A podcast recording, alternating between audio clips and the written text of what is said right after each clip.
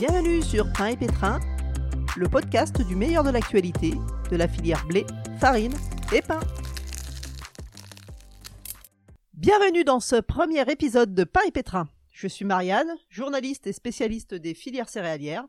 À votre demande, le thème que nous abordons pour cette première édition aujourd'hui est celui de la lutte contre le gaspillage, en se penchant plus particulièrement sur la boulangerie pour ce podcast. Si cela est l'affaire de tous, on oublie qu'en Europe, plus des deux tiers du gâchis interviennent au stade de la production et de la distribution des aliments. Beaucoup d'initiatives émergent ces derniers temps pour aider les boulangers à réduire leur euh, gaspillage au-delà du croissant aux amandes. Des solutions digitales pour écoller les invendus, des systèmes de collecte, des réinterprétations de la soupe, bien connue des artisans pour recycler le pain rassis. Mais avec Graines de Sens, nous avons choisi d'aller au-delà, en vous proposant le témoignage d'une approche plus globale avec Nirvan Sandner, boulanger et globetrotter qui a ouvert avec sa moitié delphine la boulangerie Tatup. Bio, vegan, privilégiant les approvisionnements les plus locaux possibles pour modérer l'impact environnemental, mais surtout une boulangerie avec un objectif du zéro déchet. Nirvan, bonjour et merci d'avoir accepté cet échange et de faire partie de notre aventure. Bonjour Marianne, bonjour tout le monde et merci de, me recevoir. Alors, euh, comment ce projet de zéro déchet est-il né? Le zéro déchet, c'est un peu l'aboutissement euh, d'une euh, réflexion qui, qui s'est menée euh, de base sur nos aspirations éco-concernées. Mhm. D'accord. Avec un objectif d'une boulangerie avec zéro déchet, c'est bien ça? Est-ce que tu peux nous en dire plus? Oui, alors en fait, on a fait, on a visité une centaine de d'entreprises, d'artisans, de, passionnés aussi euh, à travers le, voyage dans 25 euh, pays en fait. Cela nous a donné euh, bah déjà une, approche plus globale. Le fait que des fois c'est c'est pas un outil technologique qui peut donner la meilleure réponse à une résolution. Ça peut être simplement une mise en place ou, ou un caractère humain. Voilà. Donc quand on a monté la boulangerie, on a posé tous les intrants sur un, et les sortants sur un papier et on a essayé de constater comment on pouvait répondre à tous ces flux. Et c'est comme ça que le zéro déchet faisait partie d'un des, des, sortants en, question. Mais je peux pas dire qu'on est focalisé sur le zéro déchet. Ça, c'est, c'est aussi important que le reste. Il n'y a pas, il y a pas moins important, il n'y a pas plus important. C'est à un moment donné, quand on est en train de jeter quelque chose dans la poubelle, la seconde où on est en train de jeter ce, cet élément, notre cerveau, il peut faire une petite boucle et, et penser, euh, bon, là, je viens d'en rajouter, j'ai encore pas trouvé de solution. C'est euh, c'est comme ça que ça marche. Et puis à un moment donné, quand le cerveau il est trop rempli de cette boucle, euh, à un moment ça pète et on est là, on dit bon, qu'est-ce qu'on fait quoi? Voilà, c'est c'est comme ça que ça marche. D'accord. Donc là, euh, avec cette méthode qu'on va détailler un petit peu plus euh, par la suite, vous en êtes à combien de déchets euh, et quel volume par rapport à un boulanger moyen, on dirait? Oui, oui. Donc on a on a mis deux ans à mettre en place le, principe de zéro déchet. On est à zéro déchet dans les chiffres, mais pas en réalité. J'explique. C'est-à-dire que on est à 0, quelque chose, 0,94 ou 98% Je vais prendre un chiffre par semaine. On produit euh, une tonne de d'aliments par semaine. Voilà, bon, on est, on est quand même 6 à la boulangerie, hein, ça s'explique comme ça. Donc euh, aujourd'hui, euh, on produit une tonne d'œufs et notre résidu euh, de déchets qui partent à l'incinération, si je puis dire, on était, enfin l'année dernière à 11 kilos et cette année, on est passé à 6 kilos par semaine. Quasiment divisé par deux. Oui. Et concrètement, qu'est-ce que cela suppose de viser le zéro déchet? Déjà, ça passe par la conception de la gamme, de l'offre? Oui, alors déjà, le zéro déchet, ça passe déjà par une prise de conscience de la valeur de ce qui est produit. C'est-à-dire que le chemin qu'il faut à la céréale entre euh, le moment où elle est plantée jusqu'au moment où elle finit en pain, c'est déjà euh, démentiel. Jeter euh, quelque chose qui a fait ce chemin-là, ça devrait être une réflexion à part entière. c'est pour ça que nous, on a déjà décidé de monter une gamme qui soit euh, sans utilisation de levure et au levain naturel. Il y a un effet secondaire de l'utilisation du levain qui est la grande conservation des pains. Et cette conservation, elle permet aussi aux personnes de ne venir euh, qu'une ou deux fois par semaine chercher leur pain plutôt que de venir tous les jours. Voilà. Donc une gamme resserrée, pas de baguette. également une, que des gros pains. Oui, ça c'est euh, ça c'est le point d'orgue de notre euh, gamme, c'est justement d'éviter de faire des, baguettes. Alors euh, c'est très dur à vivre en France pour la clientèle d'une boulangerie au démarrage parce qu'il faut qu'ils réapprennent à consommer d'une autre, manière le pain. Et nous, on s'est beaucoup, beaucoup fait embêter sur, le fait qu'on produisait pas de baguettes. Et le problème de la baguette, c'est que on allait proposer non pas un pain, mais une manière de vivre son pain, mais qui était habituelle euh, euh, chez, chez les personnes, que nécessairement toute notre gamme, elle serait restée de côté, euh, la vraie gamme qu'on veut vendre, elle serait restée de côté au profit de la baguette. J'ai des copains, ils ont commencé par faire 30 baguettes, puis 50, puis 100. C'est devenu 60% de leur volume de vente et c'est très contraignant pour eux et pour la clientèle sans que la clientèle ne, le remarque. Donc nous, on a décidé de pas en faire. Voilà. Vous faites pas de baguette et en plus au niveau de l'organisation, euh, bah, c'est essentiellement les clients qui se déplacent doivent commander à l'avance. Alors ils doivent euh, pas forcément, hein, ils peuvent venir et se contenter de ce qui reste en pain, mais effectivement nous on a mis une quantité d'outils euh, pour que les clients puissent toujours être satisfaits par leurs leur véritables besoins. Donc euh, si le client il a envie d'un pain de tradition ou d'un pain de campagne et qu'il n'y en a plus en arrivant, il a toujours la possibilité au préalable de son déplacement, soit de nous contacter par téléphone, par WhatsApp, par mail, pour euh, faire une, une, réservation ou même une commande de son pain. Et nous, ça nous permet aussi d'ajuster notre production et euh, mais on fonctionne pas que comme ça. On fonctionne, allez, ça doit être 30%, euh, mais ces 30% là nous permettent d'avoir une euh, une flexibilité énorme en fait sur la production. 30% de précommande, De précommande, ouais. ouais, ouais.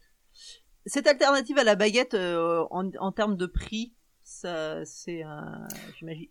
Alors c'est alors c'est très intéressant justement de parler de prix parce que la baguette euh, de tradition, j'entends, parce que euh, il y a, y a des sous-baguettes qui ont la forme de baguette mais qui sont pas du tout du, pain pour moi. Enfin, c'est c'est dans la farine il y a à peine 60% euh, de farine, donc je vous laisse imaginer le reste. Donc cela, je vais pas en parler. Les, les baguettes qui se vendent à 80 centimes ou ou à, ou à 70 centimes. Et euh, mais par contre, on va se focaliser sur la baguette de tradition. C'est le mot tradition, c'est ce qui compte euh, dans dans le dans la qualité de, de ce produit-là. Nous, on, on, a constaté que les bonnes baguettes de tradition, qui tiennent vraiment la route, qui sont délicieuses, elles se vendent entre 1 euro et 1,15€ pièce. Donc ça veut dire qu'on est euh, autour de 4 euh, à 5 euros du kilo. Donc ce qui fait que nous-mêmes on s'est on s'est penché sur notre tarif et on a dit on va sortir un pain blanc de tradition qui sera à 4,60 euros du kilo, qui nous permet d'être bio en plus, d'avoir une farine plus onéreuse d'avoir des principes de cuisson euh, qui demandent plus de temps, que tout soit travaillé à la main et que ce soit quand même rentable, c'est le fait qu'on boule nos pains euh, en grosses pièces et qu'on fasse pas de baguettes. Parce que le temps passé à faire quatre baguettes, c'est pas le même que celui passé à faire une grosse boule. C'est surtout ça. Et en plus, on a la cuisson au feu de bois. Euh, donc je pense qu'en termes de qualité finale du produit, sur notre pain de tradition, on peut être content de ce qu'on sort pour ce tarif-là. Donc on a deux pains militants, on a celui-ci, donc le pain de tradition, et on a le pain complet, qui est un pain euh, dont la recette est, été longuement travaillée sur plus d'un an pour arriver au résultat, puisqu'on est sur une hydratation à quasiment 110%. Ça veut dire qu'on met plus d'eau que de farine dans, dans ce pain. Alors, euh, on, va nous dire, oui, mais vous vendez de l'eau? Non, parce que le pain en question, celui-là, le pain complet, il passe 1h45, parfois 2 heures au four, et être équilibré dans sa mie. Et on met un petit peu moins d'eau, ça fait pas le même goût, ça fait pas le même effet. Il est, il est absolument délicieux ce pain, et, il arrive à, à, conquérir euh, même les, les, les, petits, les petits enfants qui, qui aiment pas autre chose que le pain blanc. Et il a tellement un goût de céréales du matin, dans, de leur bol de céréales qu'ils sont trop fans. Et il est hyper moelleux, et il est hyper moelleux, et surtout ce qui est, qui est extraordinaire, c'est qu'il est pas, euh, il colle pas dans la gorge, euh, contrairement au, pain complet euh, habituel. Ah oui, d'accord. Donc cette gestion sur commande, et j'imagine que vous voulez pas en produire plus que nécessaire, puisque vous, tu le disais, les clients peuvent arriver et ils, ne trouvent pas forcément ce qu'ils voulaient. Euh, c'est pas frustrant justement de te dire que tu pourrais vendre plus ben, j'ai pas beaucoup pensé dans le sens où on arrive quand même à très bien s'ajuster au bout de la troisième année maintenant. Bon, quand il y a eu une annonce gouvernementale à la télé, ça change tout. c'est euh, pendant trois jours, on comprend plus rien. Euh, non, pas forcément, mais on sent que les, modes de consommation habituels sont complètement chamboulés. Euh, quand il y a des directives drastiques, style les confinements et tout, c'est encore pire. Là, là, c'est vraiment terrible pour nous parce qu'on arrive difficilement à s'ajuster. Donc là, nécessairement, il y a, des pains qui finissent en sacs de poules, qui sont des sacs de pain destinés aux poules des clients qu'on offre tout bonnement. Et sinon, vous faites aussi un service de promotion, non? Ou, de, oui. de recyclage, comme il peut y avoir classiquement? Alors voilà, dans le cycle d'un pain, c'est comme ça. C'est-à-dire qu'on va commencer, par exemple, je vais partir sur le pain de campagne, qui c'est notre pain signature, c'est celui que notre clientèle préfère. Du coup, on sort, euh, on sort une quantité de données de pain, et euh, il s'avère que euh, il y a des invendus. Le lendemain, on connaît notre, on sait que tel jour on va, on risque d'en vendre à peu près tant. Ben du coup, on va réduire d'autant que la quantité qui reste. C'est-à-dire que euh, la quantité de la veille euh, va pouvoir être mis en rayon en fin de journée à moins 20%.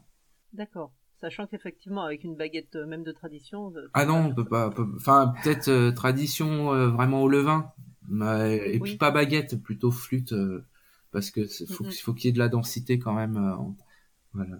Mais et, dans cette gestion, tu, tu, me disais aussi que parfois, en revanche, euh, dans la préparation du levain qui doit se faire en amont, oui.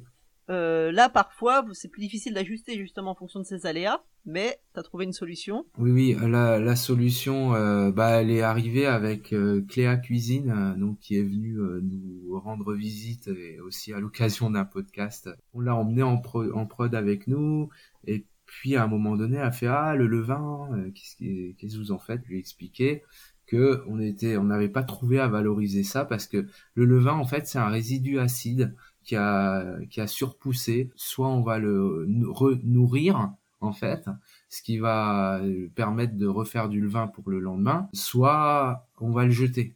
la problématique, c'est qu'on peut pas euh, partir sur un excès de levain euh, initial pour refaire notre levain de la, du lendemain. Parce que sinon ça va être trop liquide ça va partir enfin on n'aura pas la bonne qualité de levain donc on est obligé d'en virer une partie. C'est là que qu'en réflexion avec elle on s'est demandé si on pouvait pas l'envoyer au four et faire quelque chose avec. Et c'est là qu'on a créé le crackers de levain qui est coulé sur plaque euh, avec une épaisseur d'un demi millimètre on met du sel des graines de courge du cumin des choses intéressantes de l'ail des fois, enfin bref, on fait nos, petits mélanges. Et en fait, euh, sorti du four, ça fait des, une grande plaque, euh, un grand craquelin en fait, qu'on peut euh, casser en morceaux et vendre euh, au poids. Bon, ça demande la mise en œuvre parce que des fois il faut renvoyer deux fois au four, etc. Mais ça, ça a un grand succès parce que l'acidité du levain avec le, le, sel un peu poussé du, du biscuit apéro, si, si, on peut dire, ou de la chips, ben ça va très bien ensemble en fait. Et on peut l'utiliser à n'importe quel taux d'acidité, ça marchera toujours. Et en plus c'est hyper digeste. On évite de jeter euh, quasiment 3 euh, à 5 kilos de levain par semaine. Et est-ce que tu vas jusqu'à produire du levain juste pour ça? Ça m'est arrivé. Ça a l'air d'être appétissant. Donc, ça, ça il y a donc pas de baguette, on l'a dit, mais pas de, de croissant non plus. Pourtant, c'est un produit d'appel. Euh, oui, oui, on a encore, ça nous arrive rarement, mais on a encore des clients qui rentrent, euh, qui demandent du croissant, et euh, quand on leur explique, euh, ils partent sans rien. Alors ah. ça, c'est ça au début, c'était difficile à vivre. Maintenant, on a vraiment, on est, on est habitué, on explique. Déjà, il y a la raison. Les raisons, c'est que au début, on a, on a fait que du pain. Ensuite, euh, j'ai pas voulu euh, tout de suite acheter de frigo, euh, de froid en fait, et ce qui fait que on a continué à, produire avec, à augmenter notre gamme avec des éléments secs végétaliens qui peuvent se conserver à température normale. Nous-mêmes, Delphine et moi, on est on est végétarien. La logique à l'entreprise, c'était de pas forcément partir sur des éléments carnés, du fromage, etc. Le, besoin de conservation des, des, de ces produits sensibles aussi a fait reculer les dates d'introduction, quoi jusqu'au moment où on a fini de créer une gamme complète euh, végétalienne. Et là, on en a fait notre identité parce qu'on s'est rendu compte que euh, la clientèle était sensible, euh, pas forcément, je dirais, sur le plan végé, mais sensible aussi sur le plan des intolérances au lait, au lactose, diverses et variées, qui sont de plus en plus communes. Et on s'est dit bon bah en fait nos produits faut qu'ils restent simples. Et c'est comme ça qu'on on a une brioche qu'on travaille à l'huile d'olive, pur levain aussi, et qui est euh, excellente. Euh, les, clients sont très fans de, de cette brioche euh, parce qu'elle change. Au début, on avait hésité à l'appeler brioche, mais en fait, ça, ça, a fonctionné. Même quand on est passé dans l'émission de la meilleure boulangerie de France, au tout début, quand on était tout frêle et tout, tout pas sûr de nous, c'est vrai que on nous a rien dit sur le fait que ça pouvait pas être une brioche. C'est juste qu'il n'y a pas, il y a pas de beurre il n'y a pas de lait, mais mais on est sur quelque chose d'hyper moelleux et, et de sucré pas trop non plus parce qu'on utilise plutôt du sucre de fleur de coco que du sucre et voilà. Du coup, cette, euh, cette pâte à brioche nous sert aussi à faire un petit roulé euh, dans, dans lequel on va mettre une barre de chocolat en commerce équitable, et, ou alors du pralin de noisette, ou alors euh, une pomme avec de la cannelle et du sucre rapadura. Et ça, c'est pour... C'est nos propositions. Voilà. Uniquement pour le goûter.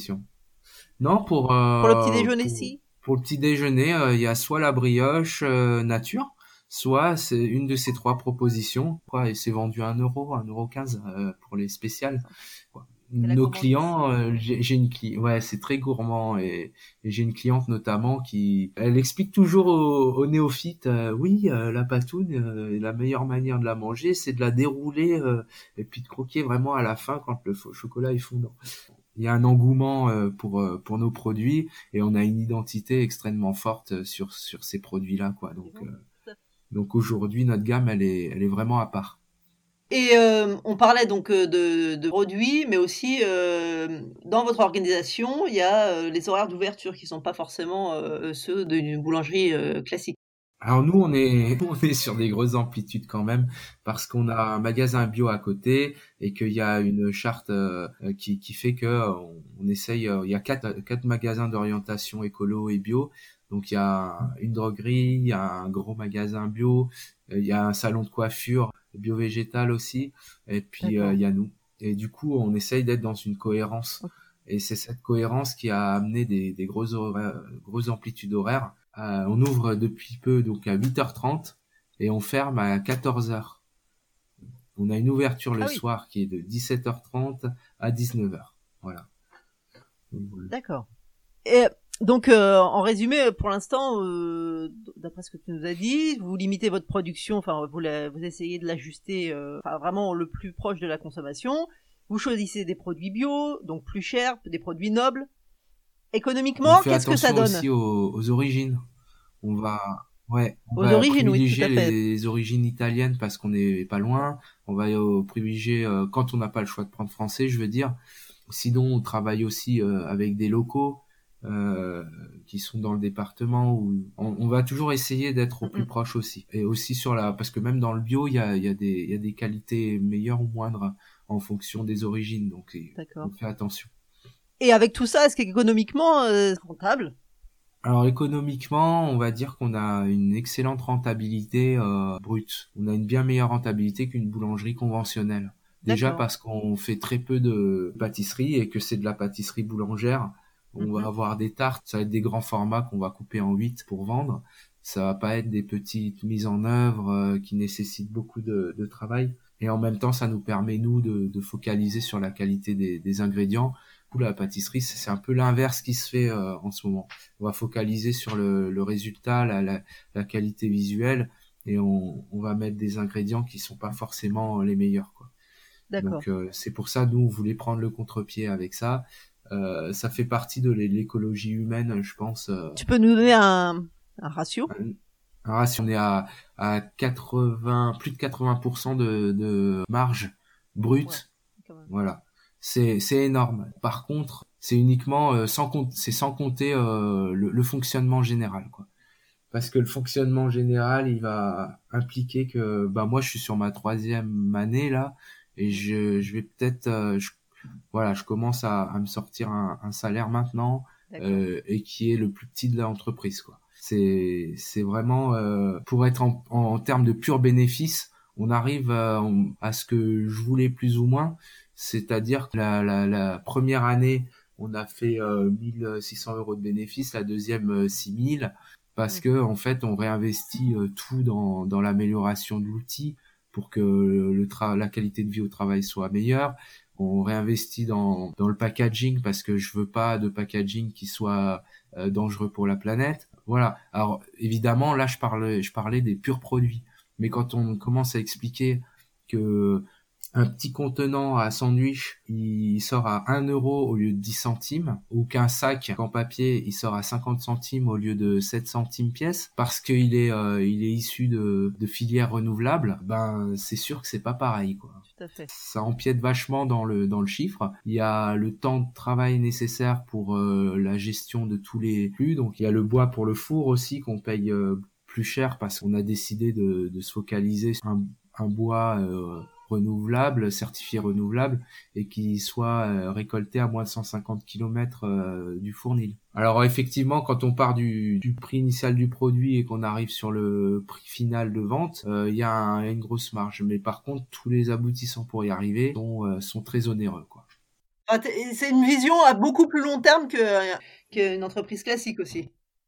Oui, pareil, on a fait appel à des entreprises locales. On a recréé 180 mètres carrés en partant de zéro.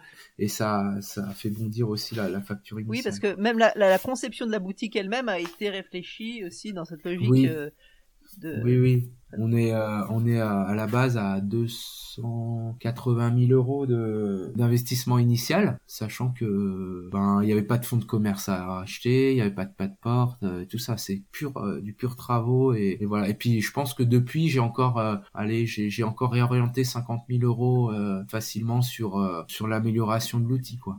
On va dire. Justement, en termes de conception de l'outil, bon, il y a eu le four, mais tu m'avais dit par exemple que même la, le choix du revêtement du sol n'était pas anecdotique. Alors en fait, euh, déjà il y a une base, hein, euh, beaucoup d'éléments sur euh, sur roulette, tous les éléments de la boutique et les autres ils sont suspendus, les plans de travail sont suspendus au mur, etc.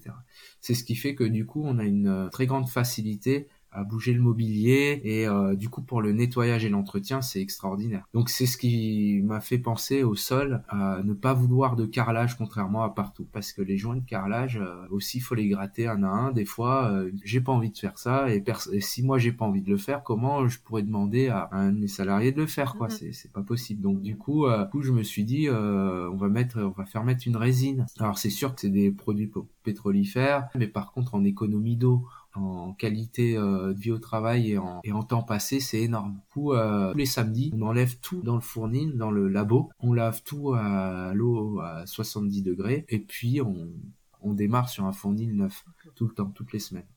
Et ça, c'est topissime, tout en gaspillant pas d'eau.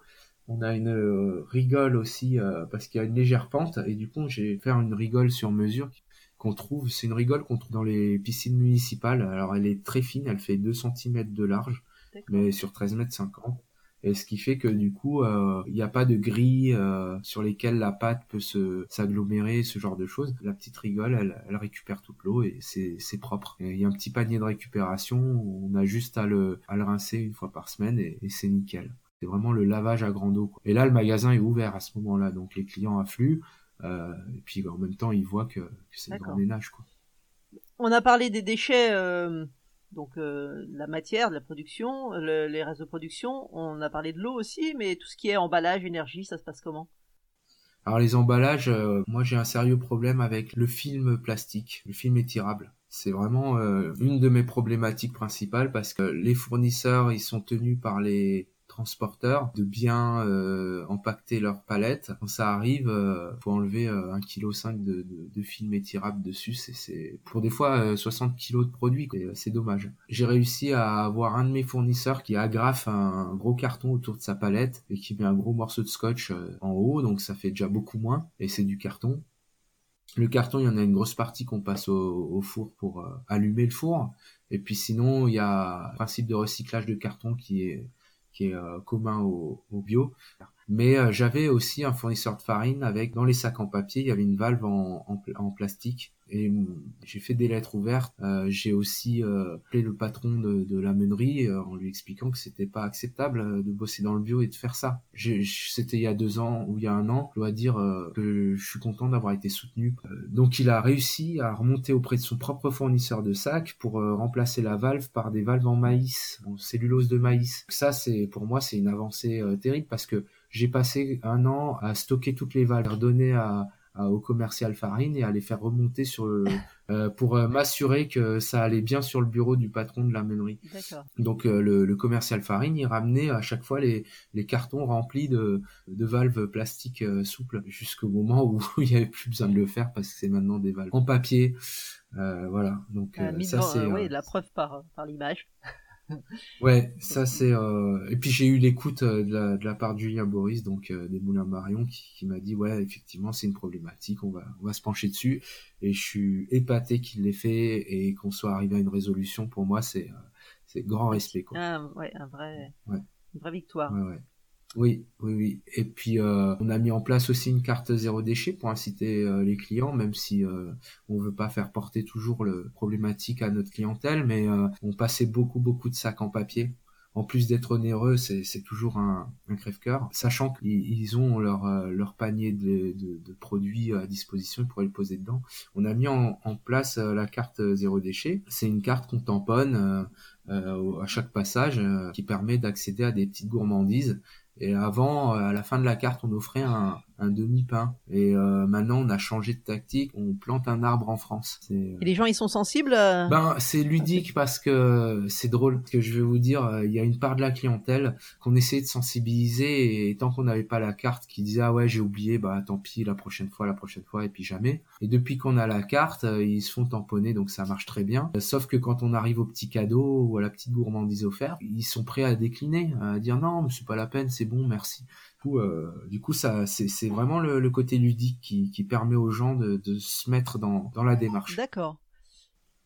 et, et, sinon, tu as d'autres exemples de réduction de déchets, notamment par exemple dans la, de la consigne euh, des boissons? Oui, oui, oui, tout à fait. Alors, on a, en démarrant le snacking, j'ai cherché à mettre en place des boissons. J'ai contacté une trentaine de fournisseurs de boissons en demandant qui faisait de la consigne. Personne personne n'en fait. Puis à part euh, à part un qui fait de la bière, je me suis dit je vais pas vendre de, la bière alors que je vends pas de, soft. Donc on, on, est tombé sur un fournisseur de canettes en verre euh, réutilisables, euh, s'appelle Vec, qui est en Alsace.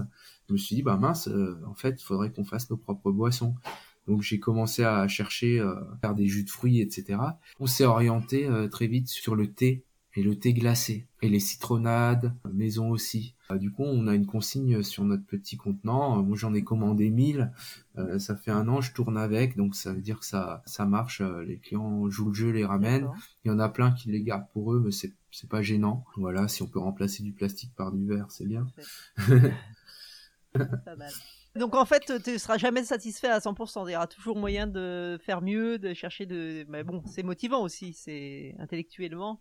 Ouais. C'est pour ça que je me dis, moi, si je le fais dans mon, dans mon, dans mon entreprise, je sais que c'est possible au niveau euh, entrepreneurial de le faire.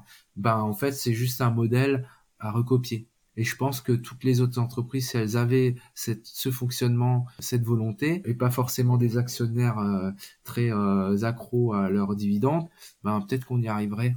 D'accord. Voilà. Bon, bah, c'est une bonne conclusion. Mais néanmoins, tu es quand même fier du chemin parcouru? Enfin, fier, je sais pas, mais je suis content. Je suis, je suis, je suis content. En fait, j'ai mis des gros challenges sur le papier en me disant bon ben, on verra si on arrive à y aller quoi. On a réussi à aller mm. très loin dans chacune des voies et du... c'est ça qui me satisfait. Ouais, c'est ça qui me satisfait. Très bien. Bah écoute Nirvan, euh, je te remercie beaucoup d'avoir accepté de partager ton expérience euh, au micro de notre podcast Pain et Pétrin.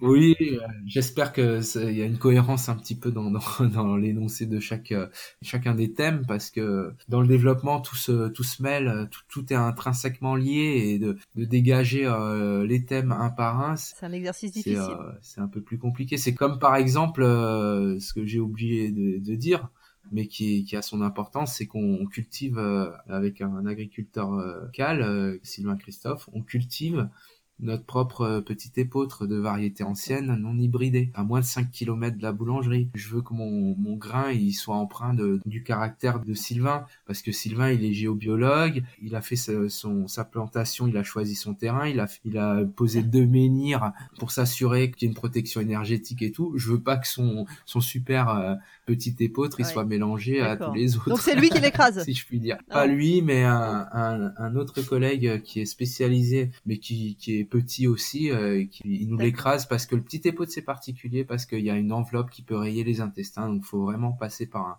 processus euh, spécifique. Très bien. Merci pour ces précisions et puis merci aussi à vous de nous avoir écoutés. Vous avez sans doute plein de questions à poser à, à Nirvan.